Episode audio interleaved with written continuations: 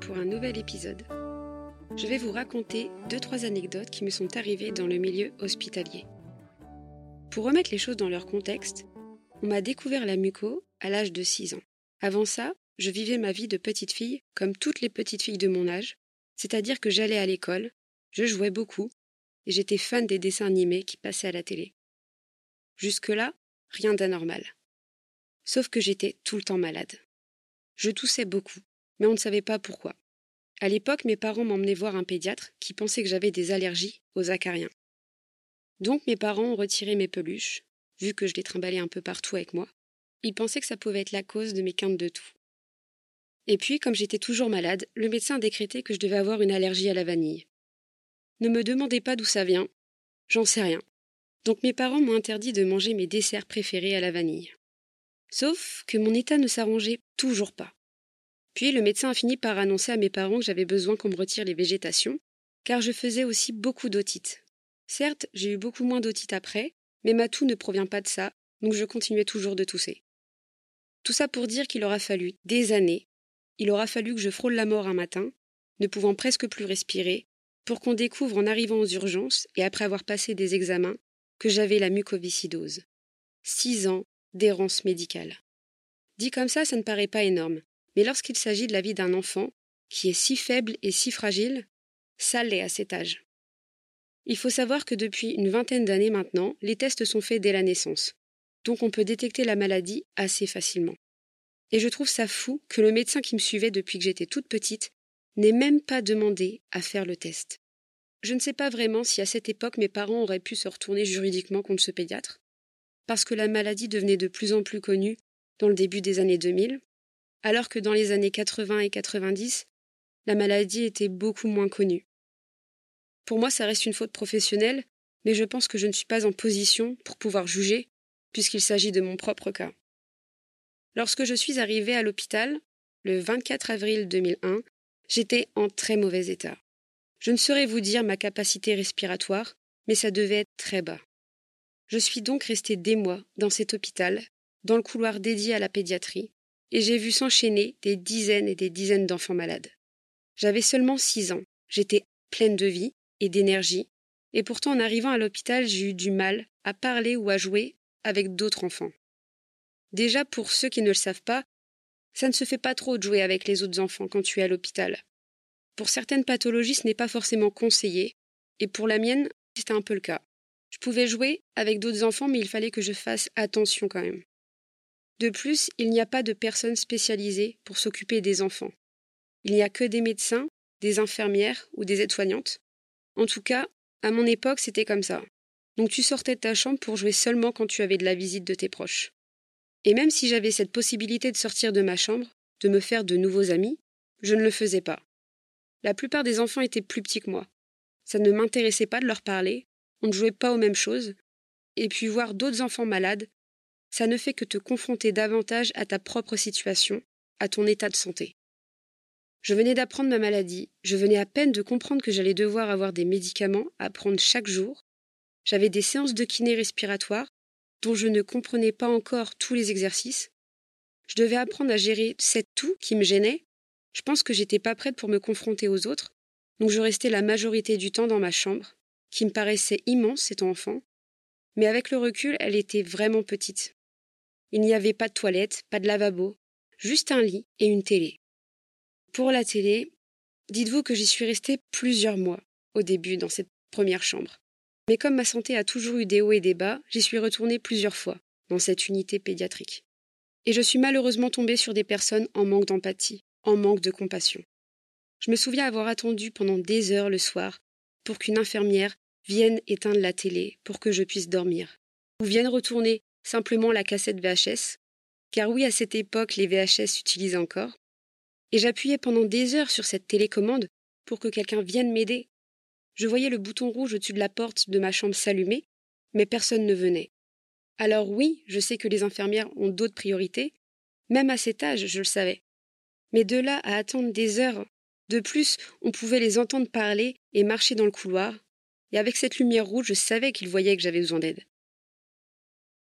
J'ai oublié un détail, mais à ce moment-là, j'avais des barreaux sur mon lit, pour m'empêcher de descendre du lit. J'étais déjà assez débrouillarde et intrépide. J'aurais bien voulu le faire moi-même, mais j'étais bloquée. Et si au lieu de la télé, j'avais besoin d'aide pour mes perfusions? J'aurais dû attendre autant de temps Je trouve ça bizarre. Et je sais qu'il y a beaucoup de parents qui écouteront ça. Si vous avez des enfants qui séjournent à l'hôpital, demandez-leur comment ça se passe la nuit. Vous seriez surpris. Ce soir-là, j'étais tombée sur une femme aigrie. Ça se voyait qu'elle n'aimait pas ce contact humain, qu'elle n'aimait ni les enfants ni son travail. Je l'ai vite compris, de par ses réflexions, ses gestes, ses soupirs. Tu as beau être un enfant, tu comprends beaucoup de choses. Je crois qu'elle me faisait peur. Donc j'ai arrêté d'appuyer sur le bouton le soir. Je faisais avec. Le problème avec l'hôpital, c'est que les infirmières de service changent tout le temps. Donc je ne savais jamais quand elle était de garde ou non. Il y a des soirs où c'était plus cool que d'autres. Et heureusement, je suis tombée sur des infirmières et des aides-soignantes très gentilles. Mais c'est quand même difficile de créer des liens dans ce genre d'endroit, car ce ne sont jamais les mêmes personnes. Et ça aussi pour les enfants, c'est perturbant, je trouve.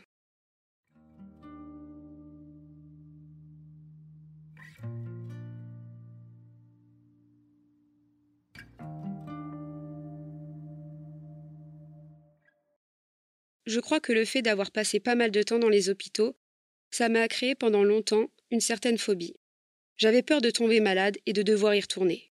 Car quand j'y allais, je restais environ 15 jours minimum, et rester 15 jours dans une chambre H24 sans avoir de vraies occupations pour un enfant qui aime bouger, qui aime voir le monde, ce n'est pas évident.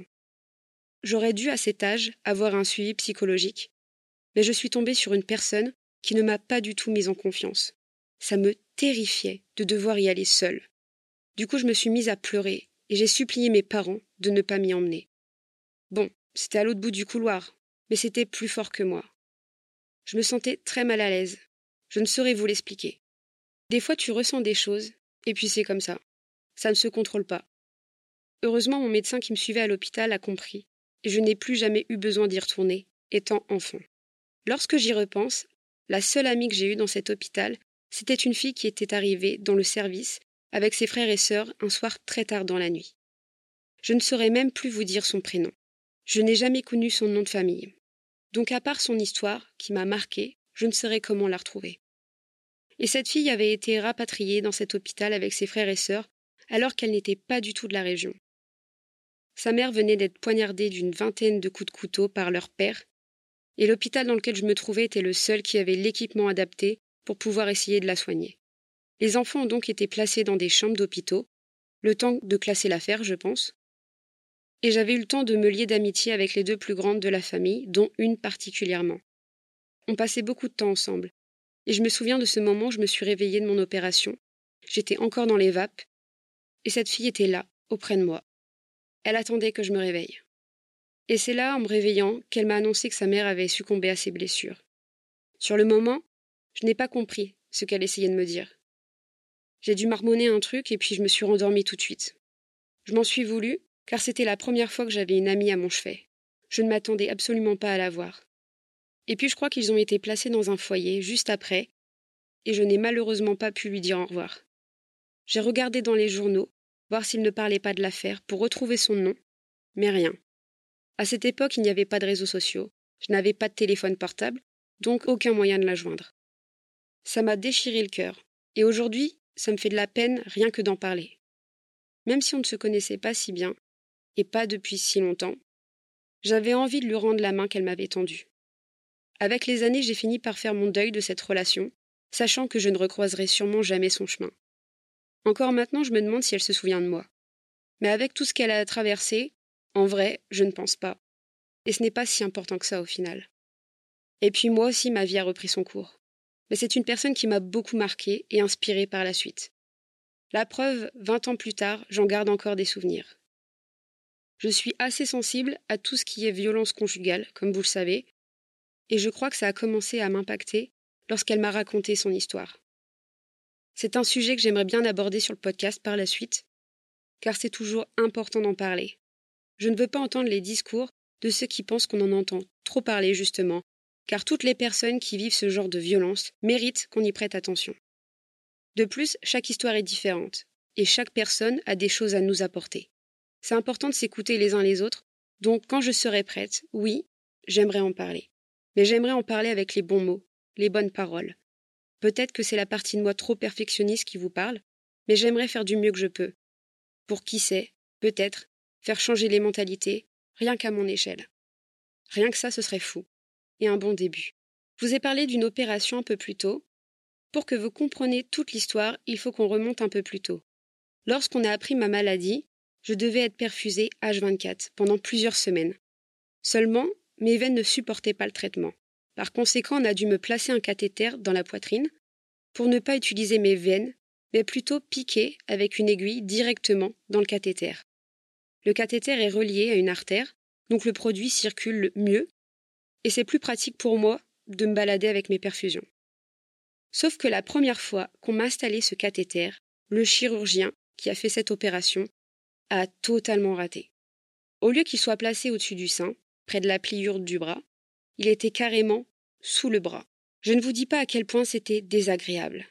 Je ne sais plus combien de temps je suis restée comme ça, car on ne s'en est pas rendu compte tout de suite, vu que c'était la première fois pour moi que j'en avais un. Sauf que quand j'avais mes perfusions, ça me gênait trop au niveau de l'aiguille, dans ma poitrine. Du coup, on a dû reprogrammer une nouvelle opération pour remettre le cathéter au bon endroit. Je me souviens de mon père, qui était furax. Il avait fait un scandale dans le service où j'avais été opérée. Et pour vous dire à quel point le mec qui m'avait opéré était lâche, il n'a jamais osé s'excuser, ni même se confronter à mon père. Je me demande aussi si à ce moment-là, on n'aurait pas pu se retourner juridiquement contre l'hôpital. Bon, vous l'aurez compris, j'ai quand même eu beaucoup de galères dans ma vie. Au moins, on en ressort toujours plus grand. Aujourd'hui, jamais je ne laisserai un truc comme ça passer. J'ai une autre anecdote qui m'est arrivée il n'y a pas si longtemps que ça. Je suis allée passer des examens, toujours à l'hôpital, ce que je fais plusieurs fois par an pour savoir si tout va bien, pour suivre où en sont mes capacités respiratoires. C'était une période où j'avais perdu beaucoup de poids, je toussais beaucoup. C'était aussi une période où je n'avais pas d'énergie. Je ne sortais quasi pas de chez moi à cause de mon anxiété sociale. Et me lever le matin pour aller à l'hôpital, ça ne me motivait pas trop. J'étais pas dans un bon mood, de base, mais je prenais sur moi quand même. En général, même quand je n'ai pas le moral, j'essaie d'être souriante quand je vais à l'hôpital, car je sais que les gens qui y travaillent tombe souvent sur des gens relous qui viennent plomber leur journée. Donc le fait que je sois souriante avec eux, ça met direct une bonne énergie. Et des fois, le fait d'avoir cette énergie positive, ça te refait ta journée. Après, une journée d'examen s'est vite passée. Sauf que, ce jour-là, je suis tombée sur une vieille dame, que je n'avais jamais vue dans le service, alors que ça fait des années que j'y vais, je connaissais à peu près tout le monde. Et donc j'arrive dans cette pièce, passer mon examen, qui consiste à souffler de façon différente dans une machine pour savoir si mes capacités vitales ont augmenté ou diminué en fonction du litre d'air que je peux inspirer. Je vous passe les détails, même si c'est très intéressant. Et comme je savais que ma santé avait chuté depuis un moment, je savais que les résultats n'allaient pas être bons. Généralement, quand tu es dans ce genre de période, tu n'as pas trop envie qu'on le pointe du doigt. Tu as surtout besoin de soutien, tu as besoin de comprendre pourquoi et comment y remédier. Et ce jour-là, je suis tombée sur cette vieille dame, qui ne me connaissait pas. Pourtant, elle savait ma pathologie. Elle savait que j'avais besoin de ces résultats, et au vu de ma tête et de mes cernes, et de l'humeur que je dégageais, ça se voyait que je n'allais pas bien du tout. J'étais à la limite de pleurer, tellement ça me faisait chier de me sentir aussi mal. Ça m'arrive d'avoir des moments de chute libre, niveau émotionnel. Dans la plupart des cas, je pleure un bon coup, et puis ça passe. Sauf que là, j'étais à l'hôpital. Je suis assez pudique, et je pense qu'on est beaucoup à détester pleurer en public. Et à ce moment-là, j'avais beau me pincer et me mordre la lèvre, j'avais du mal à me contenir. J'ai pris sur moi le temps de faire l'examen. Et puis, voyant que les résultats n'étaient pas bons, cette vieille dame, je dis vieille dame, car elle était vraiment âgée. Je ne dis pas ça pour l'insulter, je vous rassure, même si elle l'aurait bien mérité. Bref, cette vieille dame s'est permise de me faire une réflexion hyper déplacée le genre de réflexion que jamais tu fais lorsque tu travailles en milieu hospitalier ou lorsque tu t'adresses à une personne qui a une grosse pathologie. Je ne pourrais pas vous redire mot pour mot ce qu'elle m'a dit, mais dans son regard, dans son attitude, ça se voyait qu'elle avait du mépris, limite elle m'engueulait d'avoir mal fait alors que j'ai fait du mieux que j'ai pu. Et pour vous dire que je ne délire pas, je me souviens du regard de la femme qui me faisait habituellement passer l'examen, qui était derrière elle. Elle a été témoin de la scène, et elle a été choquée tout autant que moi. Et cette autre femme a bien vu, en me regardant, à quel point j'étais mal et à quel point ça m'avait blessé, sa réflexion à la con.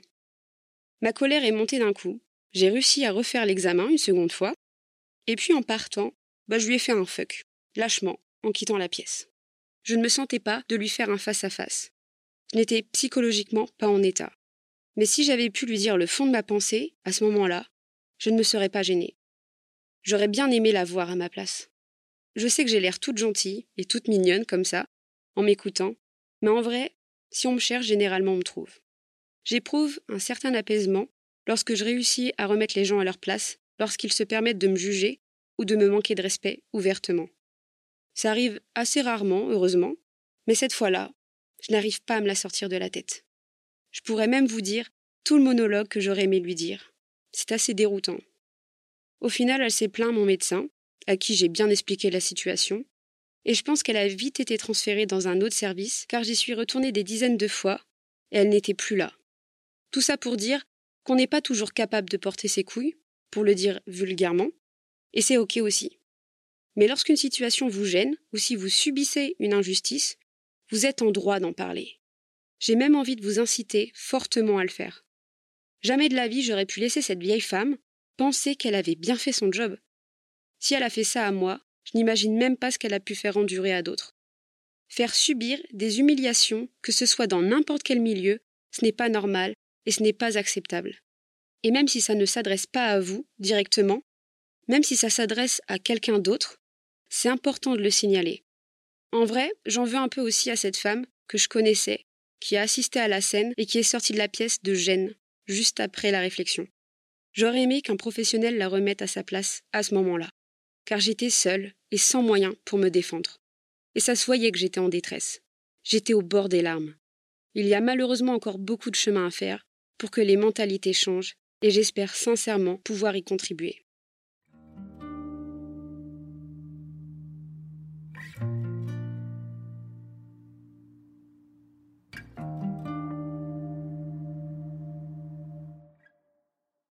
Depuis tout à l'heure, je vous parle des aspects négatifs que j'ai vécus à l'hôpital, mais en vrai, il y en a des positifs aussi. Premièrement, je connais l'hôpital et les différents services comme ma poche. Même les souterrains, je les connais bien. Et c'est assez pratique lorsque tu as besoin de raccourcis parfois.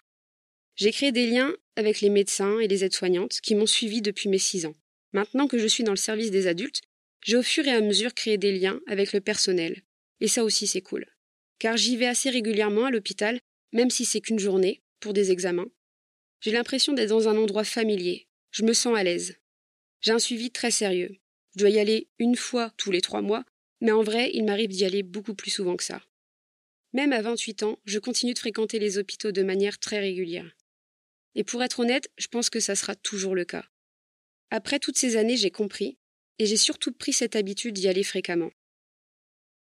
Pendant un temps, je vous disais que j'étais phobique des hôpitaux, car j'étais jeune, et ce n'était pas agréable pour une enfant de rester à l'hôpital.